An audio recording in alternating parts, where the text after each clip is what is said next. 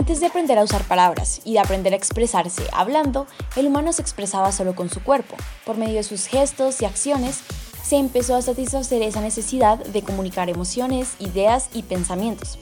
Ahora ese medio de expresión lo conocemos como la danza y está presente en nuestro entorno. Y hemos construido grandes industrias a base de esta, pero muchas veces creemos que solo unos pocos pueden bailar, que solo unos pocos tienen ese talento de realmente transmitir lo que sienten por medio de sus movimientos y hacerlo mientras se ven bien. Pero no es así. Claro que no podemos negar que han nacido grandes talentos en la danza, como en todo ámbito, pero tenemos que saber que todos podemos comunicar y la danza es una forma creativa y muy beneficiosa de hacerlo. Para probar esto, veamos un poco de qué pasa en nuestro cerebro cuando bailamos y qué es eso que nos permite movernos de manera tan precisa y que podamos expresarnos. Espera el final y verás que es algo que todos pueden hacer.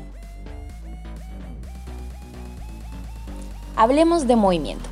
El neurocirujano Wilder Penfield descubrió la organización somatotópica de la corteza motora, y lo hizo estimulando la corteza primaria de los pacientes que debían someterse a cirugías cerebrales.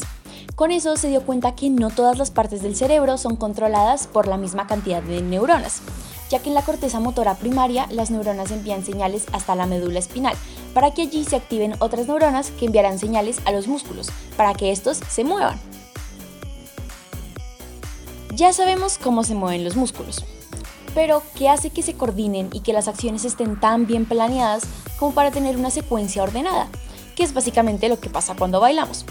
Bueno, para la planeación del movimiento son esenciales la corteza premotora y la corteza motora suplementaria, pues las neuronas situadas allí se encargan de planear cada actividad, de elegir la secuencia de contracciones musculares con su respectiva fuerza y trayectoria para realizar cada movimiento dependiendo de la situación. En la danza también es muy importante la capacidad de ubicarnos y movernos en el espacio. Para ello, al bailar recolectamos la información que necesita el cerebro para realizar su mejor trabajo por medio de dos vías sensoriales. La primera la llamamos la visoespacial, que nos permite percibir dónde está nuestro cuerpo en relación al entorno. Y la segunda vía sería la propioceptiva, que es básicamente una serie de nervios ubicados en los músculos y articulaciones que envían información al cerebro lo que permite hacer un esquema corporal de la posición y el lugar en que se encuentra nuestro cuerpo. De hecho, esta propiocepción es lo que llaman nuestro sexto sentido, y lo puedes probar cerrando tus ojos y dejando tu mano derecha justo donde está. Notarás cómo puedes ubicar dónde y en qué posición está cada uno de tus dedos. Esto es parte de ese esquema que hace la propiocepción. Pruébalo. Bueno, ahora Retomando, cuando bailamos, esa información sensorial recolectada llega al lóbulo parietal del cerebro, donde se procesa y envía las áreas de planeación y ejecución del movimiento. Sabiendo todo esto, se ha evidenciado que cada vez que nos movemos al compás de una melodía, esas estructuras se comunican rápidamente, de manera que la corteza motora envía señales para mover los músculos y articulaciones. Esto genera que se envíen señales propioceptivas de regreso al cerebro para informar sobre nuestra nueva posición y continuar moviéndose adecuadamente. Este es el proceso que nos lleva a tener movimientos tan precisos bailando, pero no podemos dejar de lado que la danza activa otras partes del cerebro como el cerebelo, quien recibe las señales nerviosas de las cortezas motoras, los órganos de propiocepción y del oído interno, por lo que se encargará de integrar toda esta información para coordinar movimientos complejos, prediciendo y corrigiendo posibles errores a la hora de la ejecución. Adicionalmente, se encarga del balance y equilibrio de nuestro cuerpo, que de hecho, gracias a la práctica del baile, los danzantes mejoran la función de control sensoriomotor, relacionado con el equilibrio estático y dinámico. Poniendo junto todo lo que hemos hablado, se puede decir que bailar requiere de una conciencia espacial, sentido de posición, balance y gran coordinación.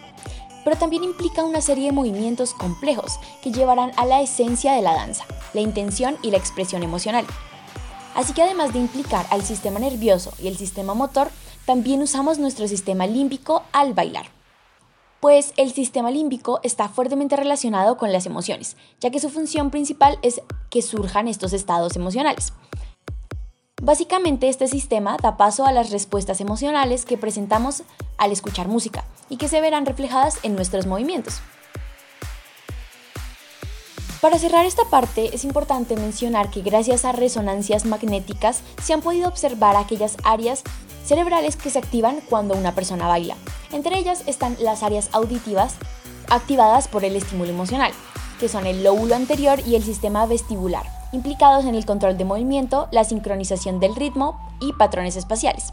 Por otro lado, áreas como el lóbulo parietal, corteza premotora, área suplementaria motora y el área superior parietal cingulada se activan cuando nos movemos al ritmo de la música e incluso se activan cuando no nos movemos, ya que al escuchar música nuestro cerebro planea y visualiza los movimientos que haría si estuviéramos moviéndonos. Pero eso se relaciona más con el mundo de la música y en nuestro episodio Música para tu cerebro hablamos justo de ello, así que si no lo has escuchado, al terminar ve y le das un vistazo.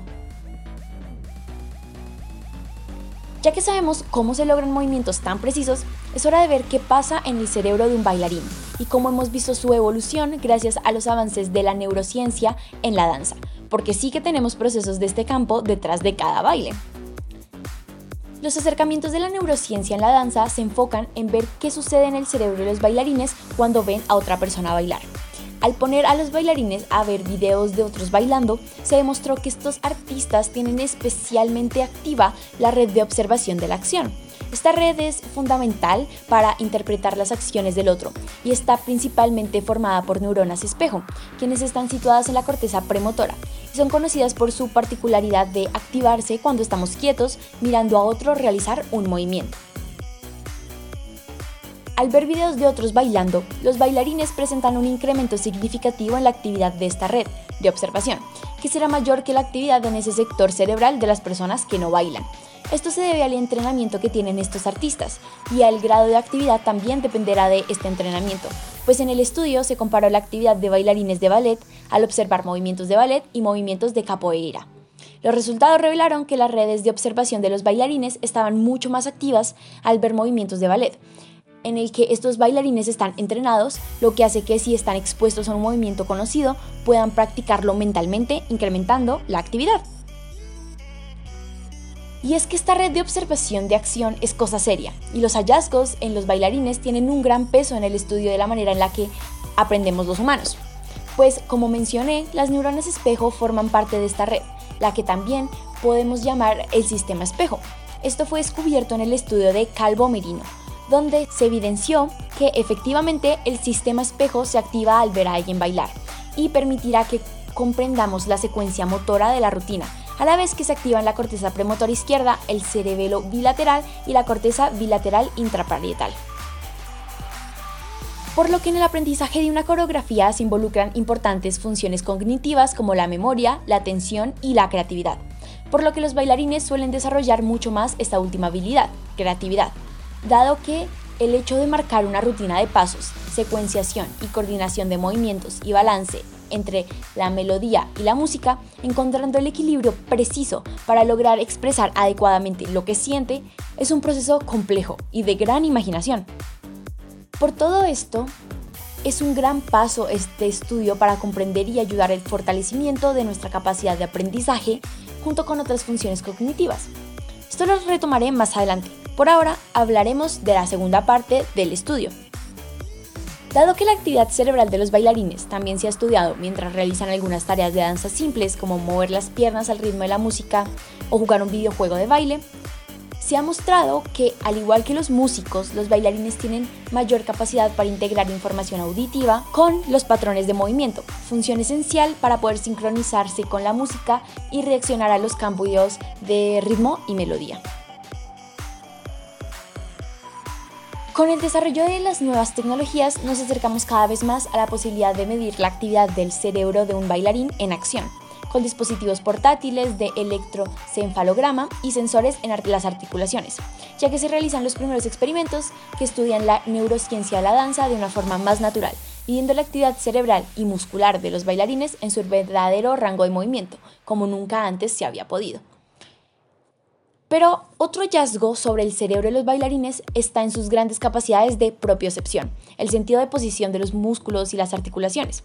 Y a esto se le suma su desarrollada capacidad de intercepción, que es como la capacidad de procesar las señales que llegan al cerebro desde nuestros órganos internos, informando de nuestro estado corporal. Y esta intercepción juega un papel fundamental en la toma de decisiones y el control emocional, aunque no lo creamos.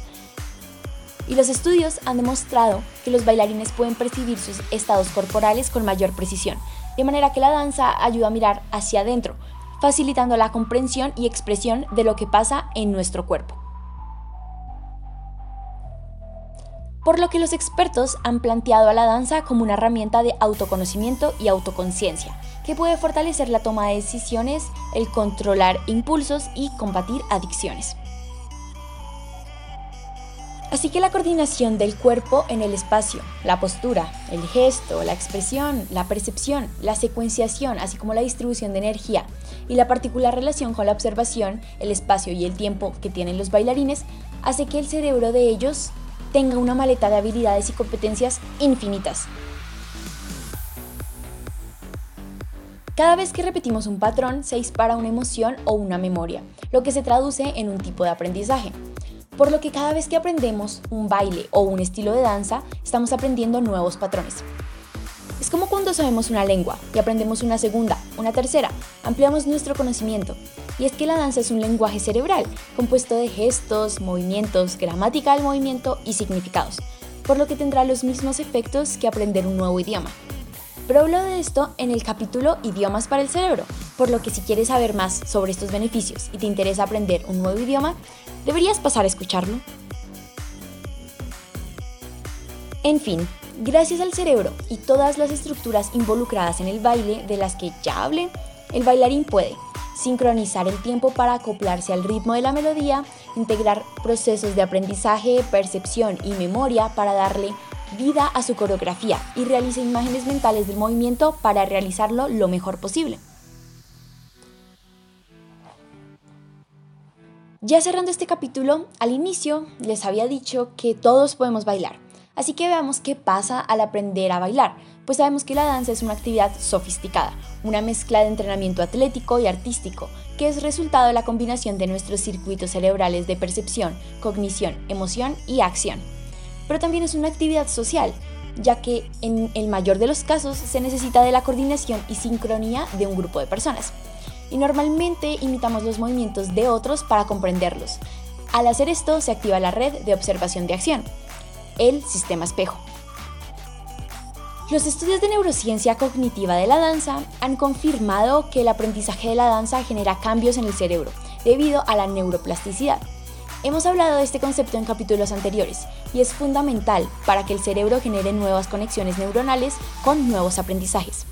Menciono esto porque recientes estudios revelaron que la danza podría tener grandes beneficios para revertir el deterioro cognitivo relacionado con la edad ya que la danza nos beneficia al mantenernos activos físicamente, ayuda a desarrollar la conciencia de nuestros estados internos, ejercita nuestra memoria, afina nuestra motricidad, nos permite expresarnos emocionalmente y nos acerca a otras personas. El doctor Francisco Gómez Montt es un investigador mexicano interesado en la relación entre la neurociencia y la danza, pues asegura que, abro comillas, la danza conjuga tres elementos cuyo beneficio se ha documentado por separado la experiencia musical, el ejercicio físico y el estado mental tipo meditación. Cierro comillas. Estas palabras, junto con los más de 400 estudios neurocientíficos, revelan el valor del movimiento y la contemplación del mismo.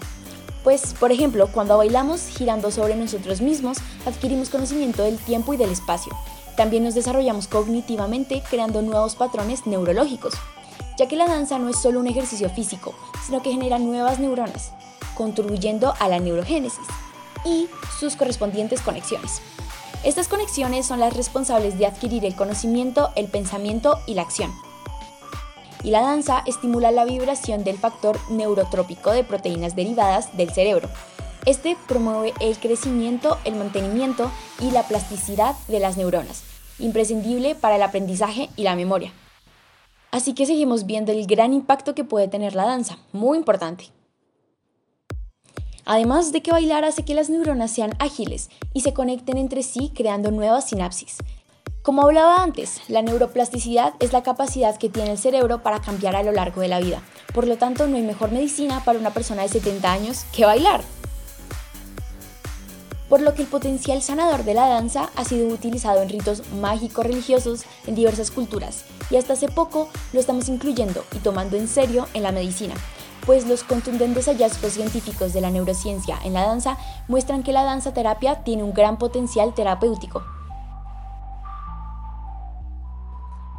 Para finalizar este capítulo, no nos queda ninguna duda de los beneficios que la danza puede traer en la vida de quienes se involucran en este arte.